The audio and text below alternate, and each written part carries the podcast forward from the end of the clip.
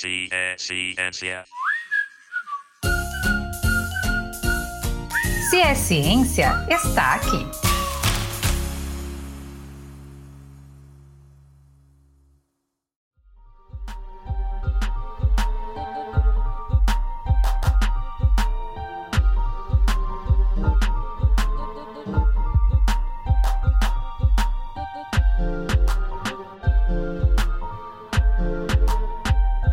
Denominação de violência contra a mulher, histórica e culturalmente, é dada como resultado de uma ideologia de dominação masculina que é produzida e reproduzida tanto por homens como por mulheres. Nesse sentido, a violência contra a mulher é toda ação ou omissão direcionada às mulheres, apenas pelo fato de serem mulheres, podendo causar morte, dano ou sofrimento físico, sexual, psicológico, moral e patrimonial tanto no âmbito público como no privado. No Brasil, o assunto ganha maior notoriedade depois da criação da Lei Maria da Penha em 2006. A violência contra a mulher é um dos problemas prioritários a serem combatidos pela saúde pública e pelos organismos de defesa dos direitos humanos aqui no país. O Brasil é o quinto país no ranking de feminicídios e, de acordo com a Secretaria da Segurança Pública aqui em Sergipe, até o dia 13 de setembro foram confirmados 12 casos de feminicídio e 32 tentativas, o que coloca o estado em primeiro lugar no índice de feminicídios no Nordeste. Esses dados só reforçam a importância em falar sobre o assunto. Ao longo da história, contamos com algumas conquistas importantes, como, por exemplo, o direito à educação, conquistado em 1879, o direito ao voto em 1932, a lei do feminicídio, sancionada em 2015, e no último 27 de agosto comemoramos 59 anos de autonomia feminina. Ou seja, as mulheres não precisam mais da autorização do marido para trabalhar, receber herança ou, em casos de separação, requerer a guarda dos filhos. Depois dessa chuva numérica recente e importante, eu te convido a vir com a gente saber um pouco mais sobre esse tema tão importante. Eu sou Pamela Stephanie. E eu sou Lorena Correia. Vamos nessa? Tá começando agora mais um episódio do é Ciência.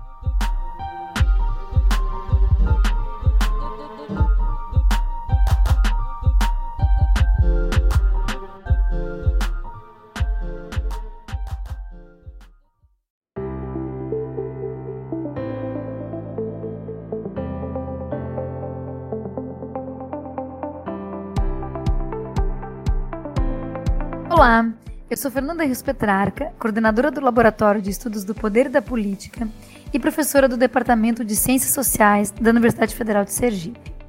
No episódio de hoje, vamos conversar um pouco sobre a violência contra a mulher e também sobre o Grupo de Apoio a Mulheres Agredidas, o GAMA, criado em 2012 pela docente e doutora Sandra Yashi Menta, da Universidade Federal de Sergipe, Campus Lagarto, em uma parceria com a delegada Ana Carolina, do DAGV de São Cristóvão. Essa parceria ocorre através da mediação de conflitos. As vítimas de violência são recebidas pela delegada Ana Carolina e encaminhadas à professora Sandra.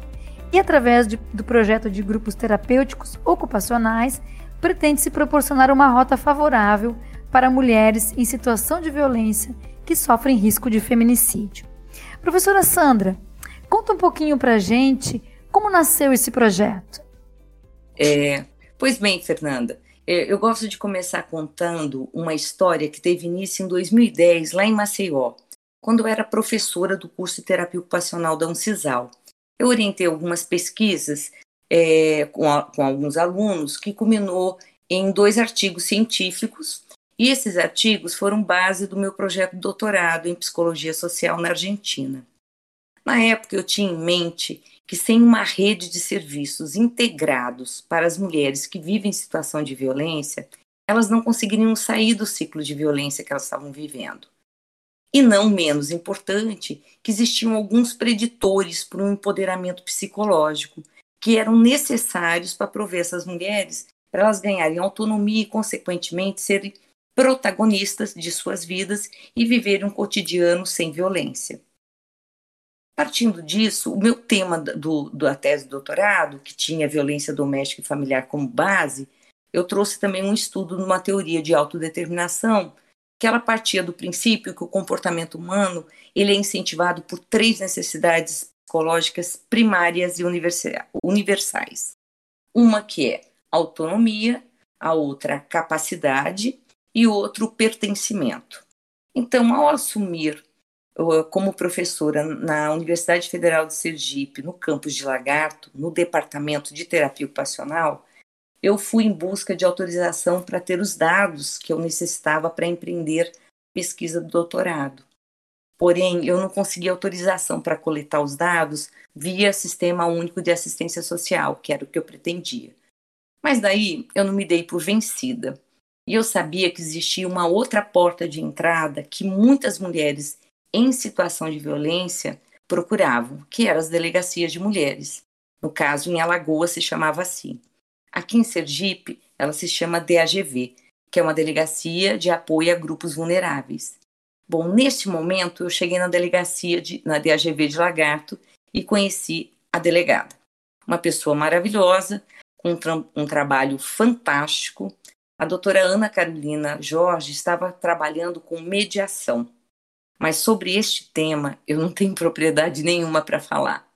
Delegada Ana Carolina, gostaria que, você falasse um pouco para nós como ocorre a mediação envolvendo autor de violência e vítima.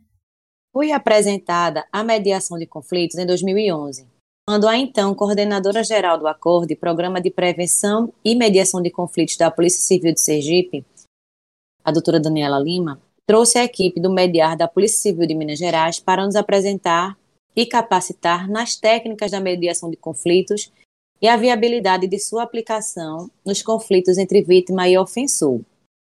Naquela época, se já era tabu aplicar a mediação nos conflitos de natureza criminal, era muito maior a resistência quando da sua aplicação nos casos de violência doméstica e familiar contra a mulher. Contudo, a experiência desses quase 10 anos de prática comprovou que, quando a mulher se torna protagonista da sua própria história, dando-lhe vez e voz para identificar seus interesses e necessidades, constatamos que o uso da mediação se tornou uma excelente oportunidade para que a violência saísse do âmbito particular, chegasse ao conhecimento da Polícia Civil e, com isso, podemos intervir na ruptura do ciclo da violência de forma mais efetiva. Sandra, o que é uma rota favorável para mulheres em situação de violência? Bom, Fernanda, para falar em rota favorável, a gente precisa antes falar do ciclo de violência, né? O que, é o ciclo de violência que as mulheres vivem em relações com parceiros íntimos, sejam eles namorado, ex-namorado, companheiro ou ex-companheiro? Bom, a violência doméstica ela funciona como um sistema circular que apresenta três fases específicas. A primeira fase do ciclo de violência a gente chama de acúmulo de tensão, que é onde a irritabilidade do homem vai aumentando sem uma razão compreensível. E a mulher, ela nem entende o que está acontecendo. As tensões acumuladas no cotidiano, as injúrias, as ameaças que este homem vai tecendo contra essa mulher, vai dando uma sensação para a mulher de um perigo iminente.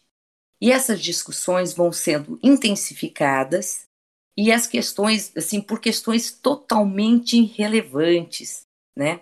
Aí acontecem as, as agressões verbais e é uma etapa sem duração específica.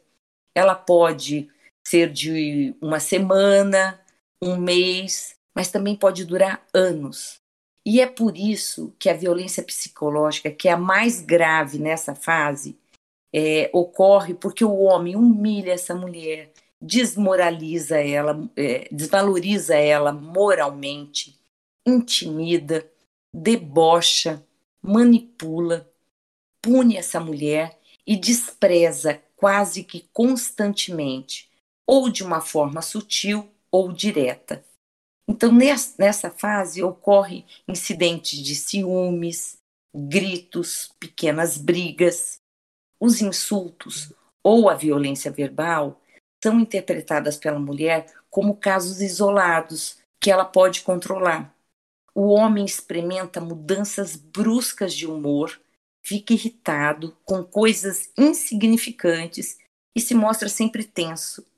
E às vezes ele permanece calado por vários dias. Mas depois dessa fase, a gente tem a explosão, a fase de explosão da violência, que é quando o homem vai insultar a mulher, ele agride essa companheira, ele atira objetos nela, ou coloca fogo em roupas, ou quebra móveis. Há uma falta de controle absoluto. Ocorrem as agressões físicas, psicológicas e sexuais. Nesse contexto, o homem demonstra sua total superioridade em relação à mulher. É a fase mais curta, tá? Ela dura às vezes uma hora, duas horas. Mas a mulher experimenta nessa, nessa fase da explosão uma sensação de descrença, de ansiedade, e ela tende a se isolar. Ela se sente impotente diante do que aconteceu e costuma se passar dias, às vezes até semanas, para ela poder pedir ajuda para alguém. Então, prevalece na mulher um sentimento de vergonha e de culpa. Mas logo em seguida, depois dessa fase, o homem começa a envolver a mulher em uma, uma relação mais carinhosa, com mais atenção, que é chamada fase de lua de mel. É, esse período ele pode ser o mais difícil para a mulher, porque ela fica extremamente confusa, ela fica desorientada, porque de um momento ela tem um homem extremamente violento e depois um homem atencioso e carinhoso. Mas também é o homem quem decide quando ele vai começar e quando ele vai terminar a lua de mel. Essa fase seria mais adequada a gente denominar de uma fase de manipulação afetiva, até porque Após a agressão, o homem sente-se aborrecido por ter cometido o abuso. E nesse âmbito de calmaria e paz, o agressor e a vítima estreitam os laços, eles aumentam a intimidade. O resultado disso tudo é uma mistura de esperança, culpa e pena. Então, neste momento, a mulher fica extremamente confusa. Porém, quando essa mulher que ela já foi, ela já perdoou este homem, esse homem já perdoou essa mulher, porque ali a relação é como se ela fosse culpada também. Começa novamente esse homem ficar irritado, mas ele fica irritado porque a mulher neste momento ela começa a exercer um pouquinho mais da autonomia dela. Ela começa a entrar em contato com as, com as pessoas que ela tinha relações interpessoais, família, amigos, e daí ele reinicia esse ciclo de violência.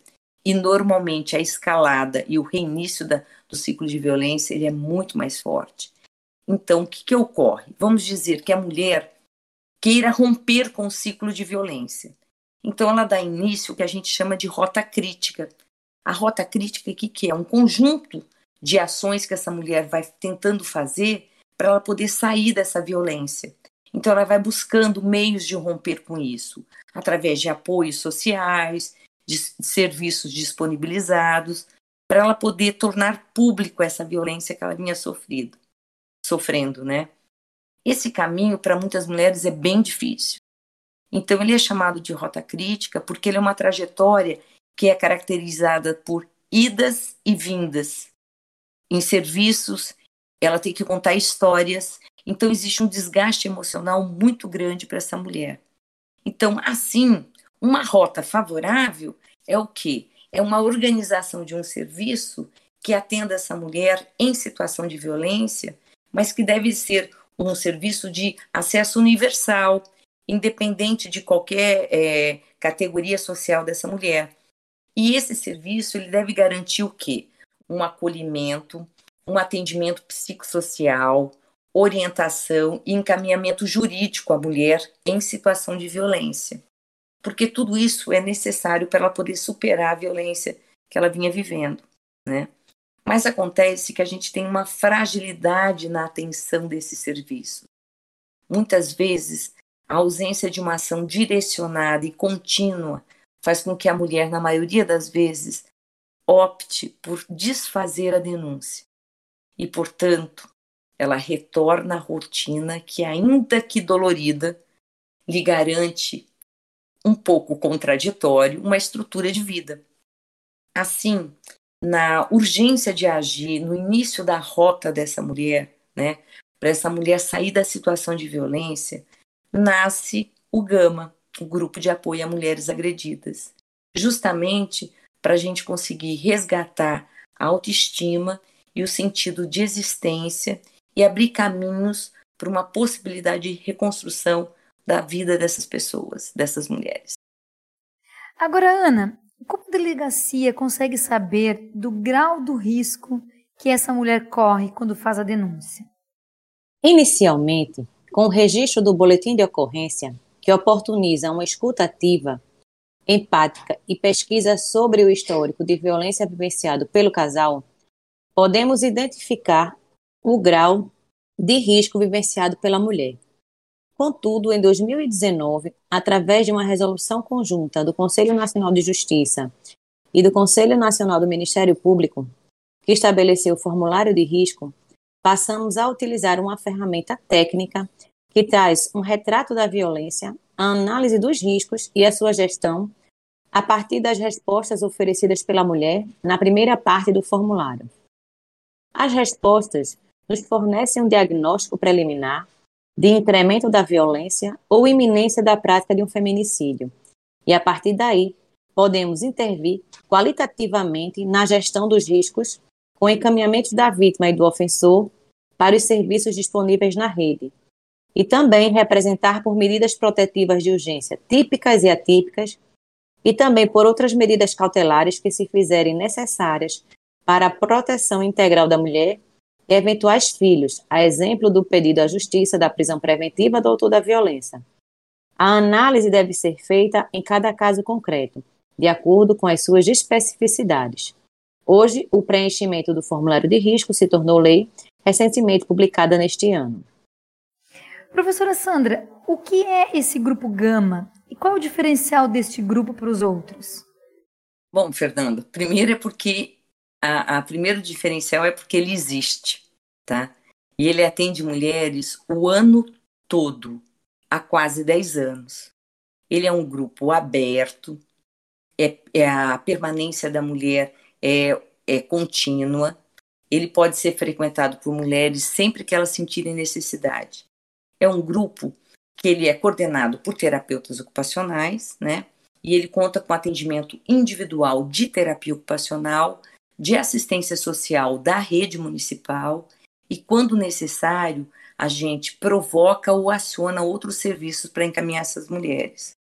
No Gama, após o acolhimento e apresentação da proposta do grupo, a gente aborda temas quanto aos aspectos familiares, equidade de gênero, vida cotidiana, desempenho ocupacional, habilidades e competências, resiliência, espiritualidade. E só no final do ciclo do grupo é que a gente vai falar de violência. Então, o objetivo geral do grupo mesmo é fortalecer essa mulher em situação de violência doméstica e familiar. Trabalhar para ela recuperar a autoestima, que, como a gente viu no ciclo de violência, ela vai perdendo, né? Para ela poder enfrentar essa violência e romper, romper com um ciclo de violência que ela vinha vivendo. A gente adota metodologias que vão favorecer esse autoconhecimento e esse autocuidado que essa mulher precisa. Quando a gente trabalha as relações familiares, a gente também trabalha as relações afetivas e a construção de uma rede de pertencimento para essa mulher.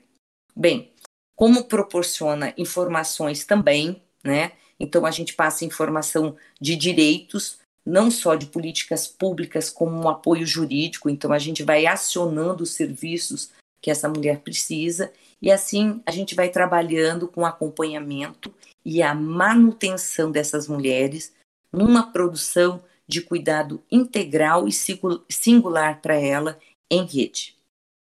Sandra e Ana, queria agradecer muito né, por vocês compartilharem com a gente aqui, comentarem um pouco desse trabalho que vocês realizam, que é um trabalho fantástico. Agora eu passo a vez para as meninas, Lorena e Pamela, que farão algumas perguntinhas para as nossas convidadas.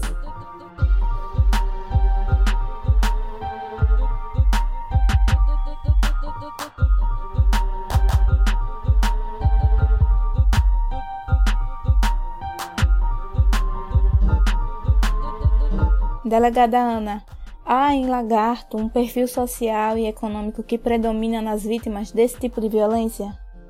A violência doméstica e familiar é um fenômeno democrático e que atinge todas as mulheres de todas as idades, etnias, classes sociais, dentre outros. Muitas delas sequer sabem que estão em situação de violência e o primeiro passo é o acolhimento e a informação. Aqui em Sergipe, infelizmente não contamos com um observatório que possa fazer a análise do perfil das vítimas e ofensores, áreas onde ocorre com mais frequência determinados tipos de crime e outras questões relevantes para que se possa fazer um diagnóstico para a implementação de determinadas políticas públicas na área da saúde, educação, segurança, assistência, dentre outros. Especificamente na área da segurança, seria interessante a análise das ocorrências para que se pudesse determinar a quantidade de efetivo mínimo numa delegacia de polícia Ronda Maria da Penha para acompanhamento e monitoramento das medidas protetivas de urgência deferidas à vítima, viabilizando assim uma melhor alocação dos recursos humanos e materiais mínimos que possam atuar integrados e na prevenção da escalada da violência doméstica e familiar e até de feminicídios. No Brasil, a Polícia Civil do Distrito Federal tem realizado um excelente trabalho nesse sentido e é referência nacional uma vez que já estuda seus números e tem adotado estratégias eficientes na redução de feminicídios. Outra experiência bastante interessante vem da Polícia Civil do Piauí, que inovou nacionalmente com a primeira delegacia para investigar feminicídios. Essa e outras ações só são viáveis porque é uma efetiva análise das ocorrências, do perfil das vítimas e agressores e que resulta na implementação de ações e estratégias efetivas na prevenção e enfrentamento à violência contra a mulher. E para fechar o nosso ciclo de perguntas, professora Sandra, eu gostaria de saber se há algum método ou vertente específica da terapia ocupacional para lidar com esses casos de violência. Bom, a gente tem que entender que quando ocorre uma situação de violência, isso pode gerar consequências de rupturas é, biopsicossociais e, consequentemente, vai interferir na vida cotidiana. Logo, os terapeutas ocupacionais, por meio de recursos, metodologias, tecnologias e atividades grupais no Gama, pode favorecer e proporcionar a vivência em experiências grupais que vão contribuir para a transformação do cotidiano dessas mulheres e possibilitar mudanças de comportamento, de hábitos, atitudes e a participação social que, que vai proporcionar um viver sem violência e, consequentemente, desnaturalizar a violência doméstica e familiar. A importância de terapeutas ocupacionais estarem à frente dos grupos do Gama é que nós somos profissionais que trabalhamos com as ocupações humanas, com o fazer humano, com a vida cotidiana e com a participação social. E é na vida cotidiana que a violência ocorre. Então, ao que se precede o específico da terapia ocupacional, a gente aborda na formação do terapeuta ocupacional na UFES do campus de Lagarto os estudos dos feminismos para garantir a incorporação das diferenças nas relações de poder vivenciadas entre mulheres e direitos humanos essenciais que são violados historicamente e culturalmente são naturalizados. Assim, levando ao entendimento da equidade de gênero necessária para proporcionar o protagonismo da mulher, o, o protagonismo feminino. E através da teoria de autodeterminação, nos aspectos da autonomia, da competência e pertencimento, o objetivo principal a ser alcançado nos grupos, que resumidamente é o empoderamento psicológico. Então, na formação prática, nós temos o uso de técnicas e de ferramentas que ocorrem em modalidades diversas, como rodas de conversa, oficinas terapêuticas, expressão corporal, atividades expressivas, jogos lúdicos, dinâmicas grupais e principalmente com um trabalho prático na atenção individual de acolhimento e escuta qualificada específica para promover a autorreflexão, a ampliação significativa do cotidiano com possíveis mudanças no enfrentamento e superação da experiência de violência que essas mulheres vivem. Então, a gente vai favorecendo a participação social para além das interações sociais, mas como liberdade de circulação, como engajamento na vida pública e política, enfim, com atividades cotidianas.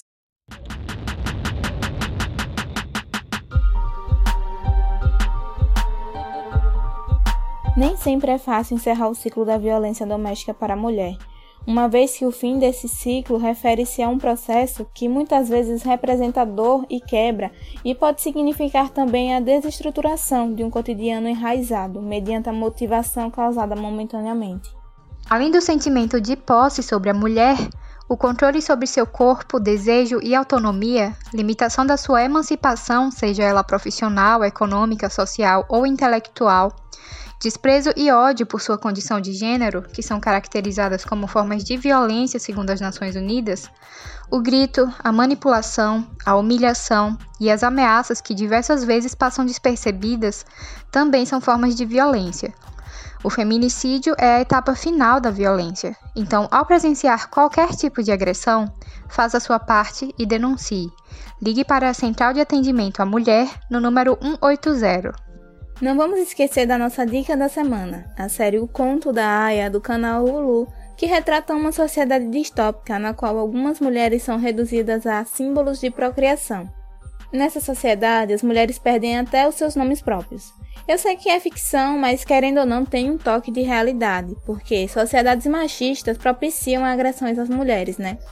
Ficou com gostinho de quero mais desse episódio? Vem com a gente continuar essa conversa lá no nosso Instagram, Twitter, arroba Ciência. Ficamos te esperando, hein? Vitor, você que lute aí pra tirar esse cachorrinho, viu? Senão, você que lute não, né? Senão qualquer coisa eu regravo. E tá chegando ao fim mais um episódio do Ciência, mas isso não significa que os nossos papos científicos se encerram. Confira um trecho do nosso próximo episódio. No próximo episódio, vamos discutir sobre a representação das mulheres latinas pelas mídias. Listos? A gente, quando pensa em discursos, a gente pensa em todos os, uh, todas as, as, falas, todos os textos escritos. É, pode ser a imagem de uma novela, pode ser um filme. Como as mulheres, como esses grupos que a gente trabalha são representados nos diversos textos que circulam na sociedade. Então, é como, é, como, as, como as mulheres vão se vão sendo ditas aí, né? O que se diz sobre essas mulheres nesses lugares? Por exemplo, da minha pesquisa, a gente vai ter um discurso é, de, de análise sobre o lugar que a mulher pode ocupar, por exemplo. É, o, a maioria dos comentários que, se, que eu encontrei na minha pesquisa foi questionando a beleza da vencedora, por exemplo, porque era uma mulher negra, ela tinha cabelo curto. Várias, em vários comentários, a Miss Universo, como mulher negra, ela foi é, comparada com as mulheres brancas e inferiorizada por isso.